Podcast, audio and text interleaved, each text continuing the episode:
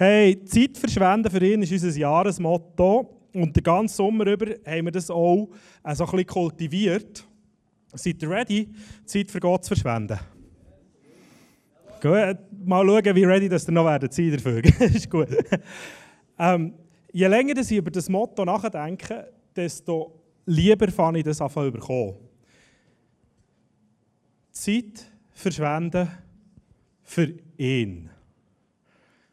Zeit verschwenden für Jesus.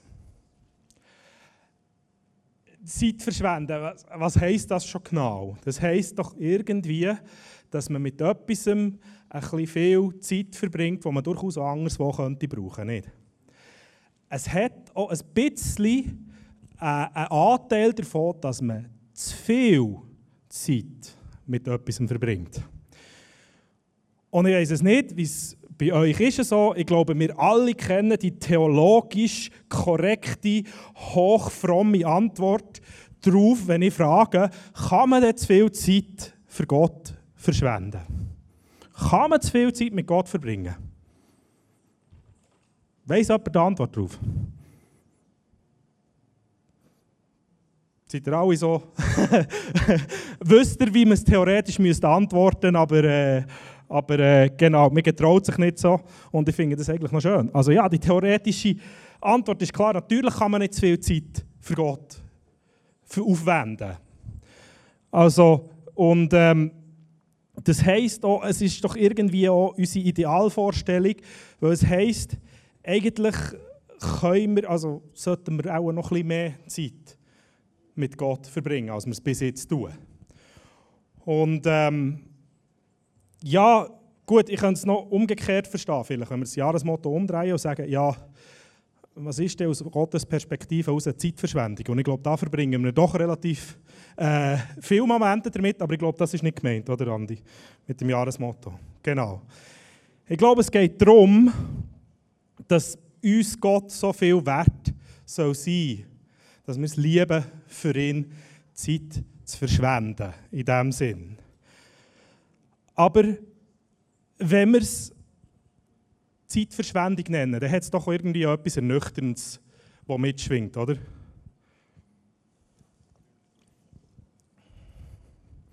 Ich glaube aber, es ist, es ist auch zutiefst ehrlich, wenn wir uns überlegen, nämlich, dass wir häufig irgendwie die Zeit mit Gott noch so ein bisschen in unseren Alltag reinquetschen. Dass wir schauen, wo hat das genau Platz. Ist es Morgen früh, aber dann muss ich früher aufstehen und das ist ein bisschen mühsam. Am Abend spät, aber dann mache ich nicht mehr, dann ich eigentlich einen Film schauen oder so irgendetwas.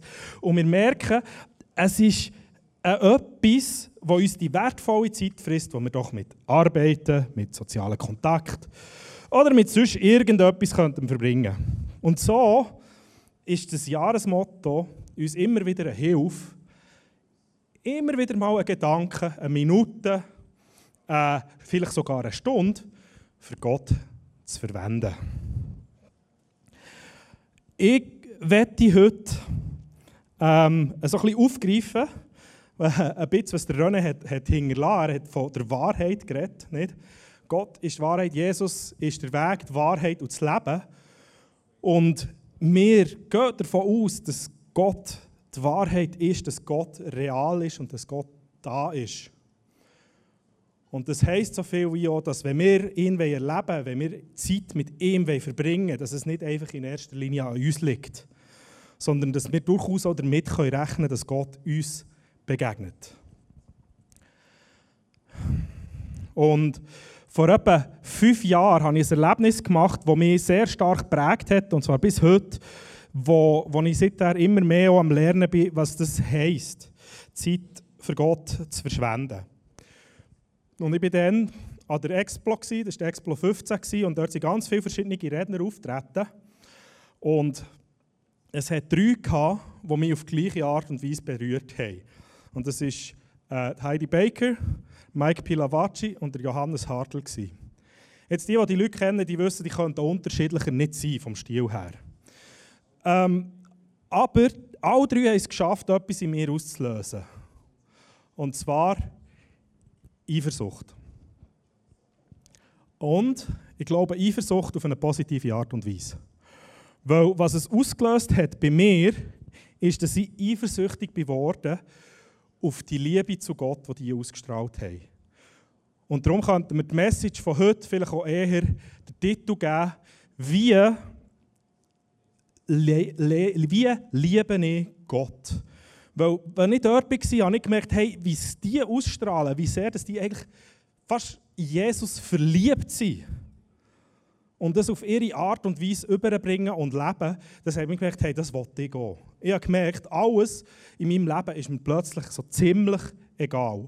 Wie viele Leute das Jesus lernen kennen, wie viel Geld das ich investieren kann irgendwo, was, wie viele äh, Sachen, die ich jemals in meinem Leben werde besitzen alles ist irgendwie plötzlich so verschwunden. Was ich wollte, ist Jesus auf diese intime Art und Weise kennen, wie die das tun. Respektive noch besser auf meine eigene Art und Weise. In meiner Art und Weise, wie Gott mich geschaffen hat.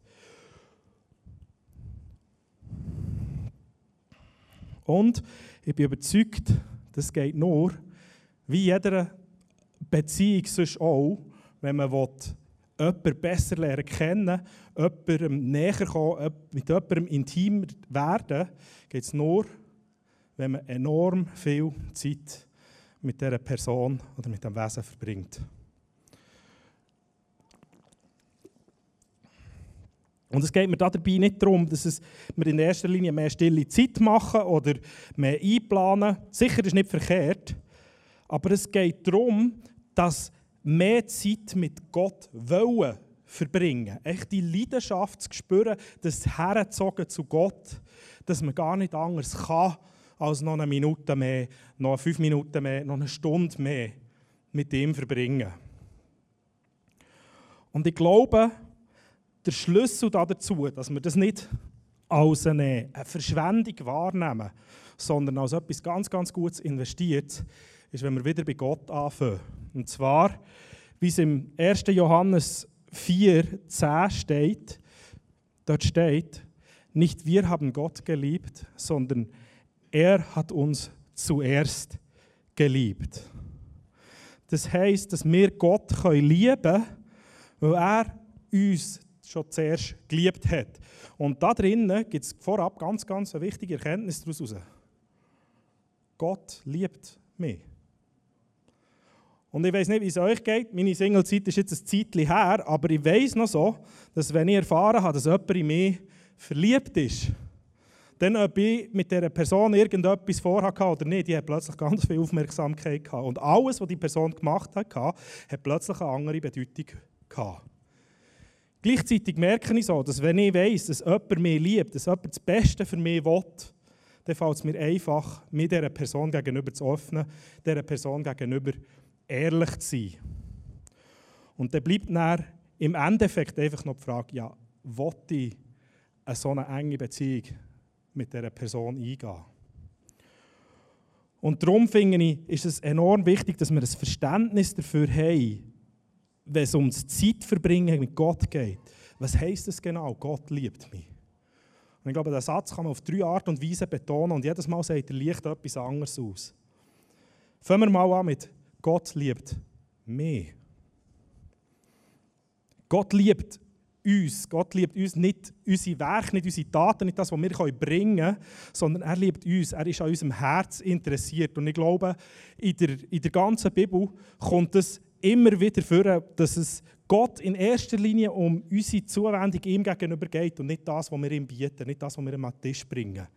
Es geht ihm darum, dass wir bei ihm sind. Und ich glaube, äh, eine Geschichte, die das sehr gut zeigt, ist die Geschichte von, aus dem Leben von Jesus, wo er zu der Maria und der Martha ins Haus auf Besuch kommt, mit all seinen Jüngern zusammen. Und da kannst du mir das Slide mal geben.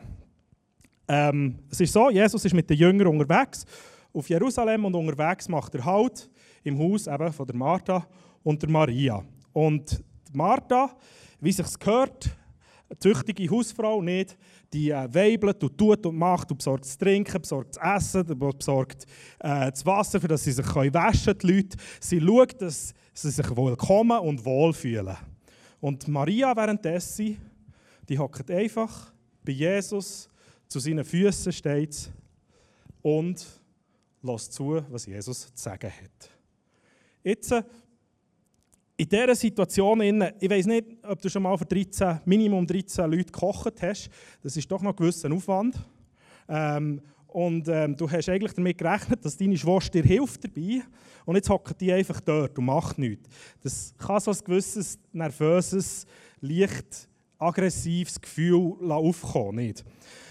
Und äh, genauso kommt irgendwann ist Martha auf und sagt zu Jesus so, hey, hey, siehst du nicht, dass die Schwester mir all die ganze Arbeit überlässt? Sagst du nichts dazu? Und er reagiert Jesus folgendermaßen: Martha, Martha, du bist um so vieles besorgt und machst dir so viel Mühe. Nur eines aber ist wirklich gut.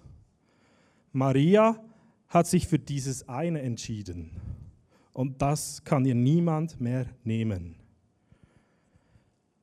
Also die Geschichte zeigt nicht der ganze Aufwand, den Martha da betreibt, um Jesus irgendwie willkommen zu heißen in ihrem Haus, ist wichtig für Jesus, sondern die Maria, die einfach bei ihm hockt und an seinen Lippen hängt. Das ist für ihn wichtig. Also wir können Gott nicht mehr ehren, als dass wir ihm unsere volle Aufmerksamkeit schenken. Und wenn wir das auf das Zeitverschwenden beziehen wieder, dann ist eigentlich alles Zeitverschwendung, die nicht bei Gott ist. Egal, ob es jetzt für ihn ist oder nicht.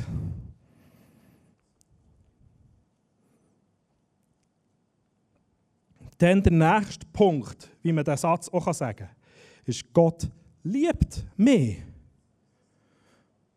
Gott ist nicht ein Gott, der daran interessiert ist, mich für all das, was ich falsch gemacht habe, zu bestrafen. Nein, es ist, es ist eigentlich der, der Grund, wieso dass wir hier sind, der Grund, wieso dass wir von Jesus hören und mehr von ihm wollen, ist, weil er sein ganzes Leben hergegeben hat für uns, als Liebesbeweis. Ich habe, ähm, vor kurzem habe ich eine Hochzeit, dürfen, eine Trauung dürfen durchführen und dort habe ich mich so ein bisschen mit der Fußwäschung und Drumherum auseinandergesetzt. Und es ist, es ist wahnsinnig, wie die Liebe, die Jesus hat für die Jünger, aus dem Moment heraus überkommt. Es ist Kapitel 13 im Johannes bis Kapitel 17, wo Jesus nochmal alles gibt, für den Jünger klar zu machen, hey, ich liebe euch und was auch immer passiert, mache ich aus Liebe euch gegenüber. Und so ist schon der Moment, wo er näher, und finde ich krass, die vier Kapitel sind alle am Vorabend von seinem Tod. Und in dem Moment denkt er nicht daran, irgendwie ready zu werden für, für das Sterben am Kreuz, sondern in dem Moment denkt er daran, seinen Jüngern nochmal alles zu sagen, was er ihnen sagen in diesem Moment. Er ist so selbstlos in diesem Moment, wo er den Jüngern zeigt, wie sehr dass er sie liebt und wie sehr dass, äh, Gott sie liebt. Und ich glaube, im, äh, ähm, gegen Abschluss zu, im Johannes 17, sieht man noch, dass es nicht nur darum geht, dass es dem einen Moment bleibt, wo er am Kreuz gestorben ist, für das alle Schuld, die auf uns gelastet ist, wir können loslassen, sondern dass er uns immer wieder zeigen will, wer er ist. Das steht da, ähm, genau. Ich habe ihnen deinen Namen offenbart und werde ihn auch weiterhin offenbaren. Das kann nicht darauf bezogen sein für die Zeit, wo er noch mit den Jüngern ist, weil das ist noch ein knapper halber Tag war, dann ist er am Kreuz gehangen. Also, er will sich uns immer wieder offenbaren und so hat der Moment, der für mich so wichtig war, als er am Kreuz gestorben ist, noch viel mehr Bedeutung bekommen. Der letzte Punkt, wo wir diesen Satz verstehen können, ist es, Gott ist es, der mich liebt. Gott, der die Welt, das Universum, alles geschaffen hat, was mich geschaffen hat und mich bis ins Detail hinein kennt, der hat mich geschaffen. Und der interessiert sich für meine Aufmerksamkeit, dass ich ihm die Zeit schenke, die ich habe hier. Der interessiert sich für das. Und dann ist in diesem Moment die Frage noch, will ich ihn kennenlernen? wollte ich ihn besser kennenlernen. Und bin ich bereit, für das Zeit aufzuwenden? Und ich finde, das Schöne ist, es spielt nicht mal so eine Rolle, wie wir das machen. Weil Gott sagt uns im Wort und an dem ähm, ich äh, sehr stark auch festhalten, ist Jeremia 29, 13, wo er sagt, Wenn ihr mich sucht, werdet ihr mich finden. Ja, wenn ihr ernsthaft mit ganzem Herzen nach mir verlangt, werde ich mich von euch finden lassen, spricht der Herr.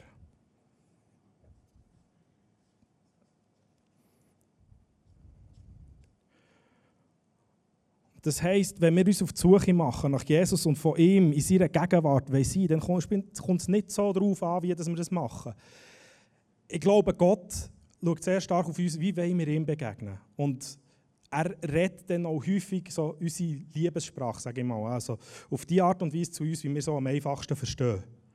Aber was mir aus dem Erlebnis heraus immer wichtiger ist geworden, ist, dass ich seine Liebessprache verstehe. Also, dass ich wegschaue von der Art und Weise, wie ich Gott hören und hinwende dazu, wie er zu mir reden. Seid ihr dabei, das auszuprobieren? Seid ihr dabei? Gut, sehr schön. Okay, machen wir das. Nehmen wir den Rest dieser Message-Zeit und sind einfach mal still. Seien wir still und hören, was Gott uns zu bieten hat. Und ähm, machen wir es folgendermaßen. Ihr könnt echt bleiben hocken und ähm, ich schaue dann, wenn die Zeit durch ist, dass, dass ich es wieder aufgreife. Das heisst, wir müssen nicht um die Zeit tun, wie lange ist es noch und so weiter. Ihr könnt es komplett loslassen. Und ähm, richtet euch auf Gott aus für die Zeit. Lasst alles los, was euch irgendwie beschäftigt.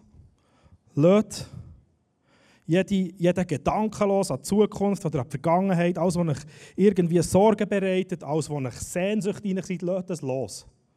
Legt es Gott her und nehmt einfach, was Gott euch gibt in diesem Moment.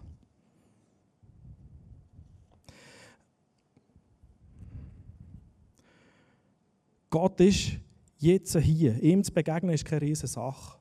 Wir müssen einfach schauen, dass wir ihm können begegnen können, dass wir ankommen bei ihm.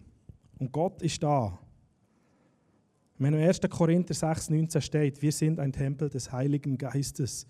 Der Heilige Geist ist schon in uns. Wir müssen nie nachher säckeln dafür. Danke, Jesus, dass du uns willst begegnen, danke, dass du uns begegnest. Und ich bitte dich darum, dass du von uns fernhaltest, was uns in diesem Moment davon abhalten, dir zu hören und uns auf dies auszurichten und von dir zu empfangen, was du uns schenken willst.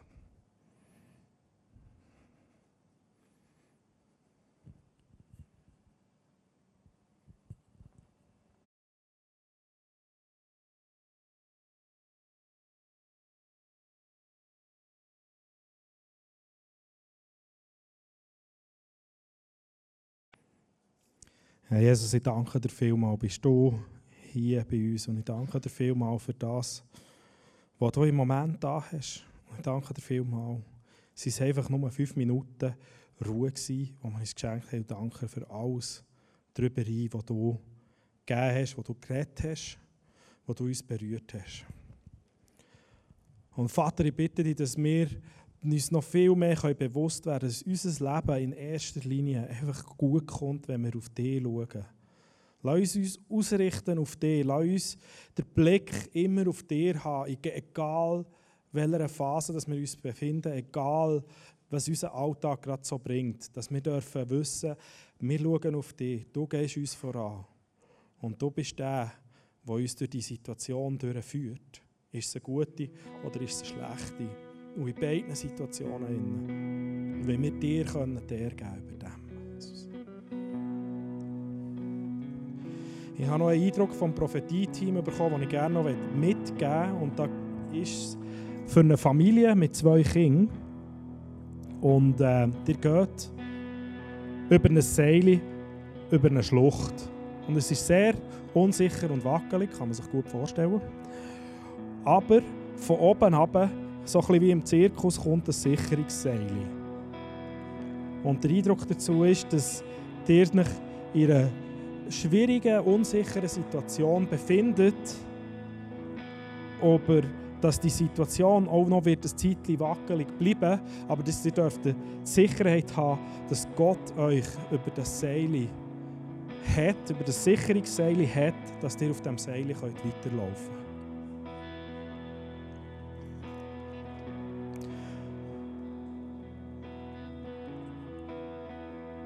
Jesus, ich danke dir vielmal dafür, dass du die Sicherheit bist, der Anker, wo wir uns dürfen reinhängen dürfen. Und danke, Jesus, dass du uns in allen Momenten innen wieder begegnest.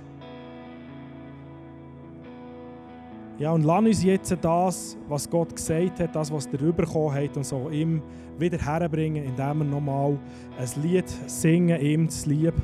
Waymaker, er ist der, der den Weg macht. Er ist der, der Wunder wirkt. Amen.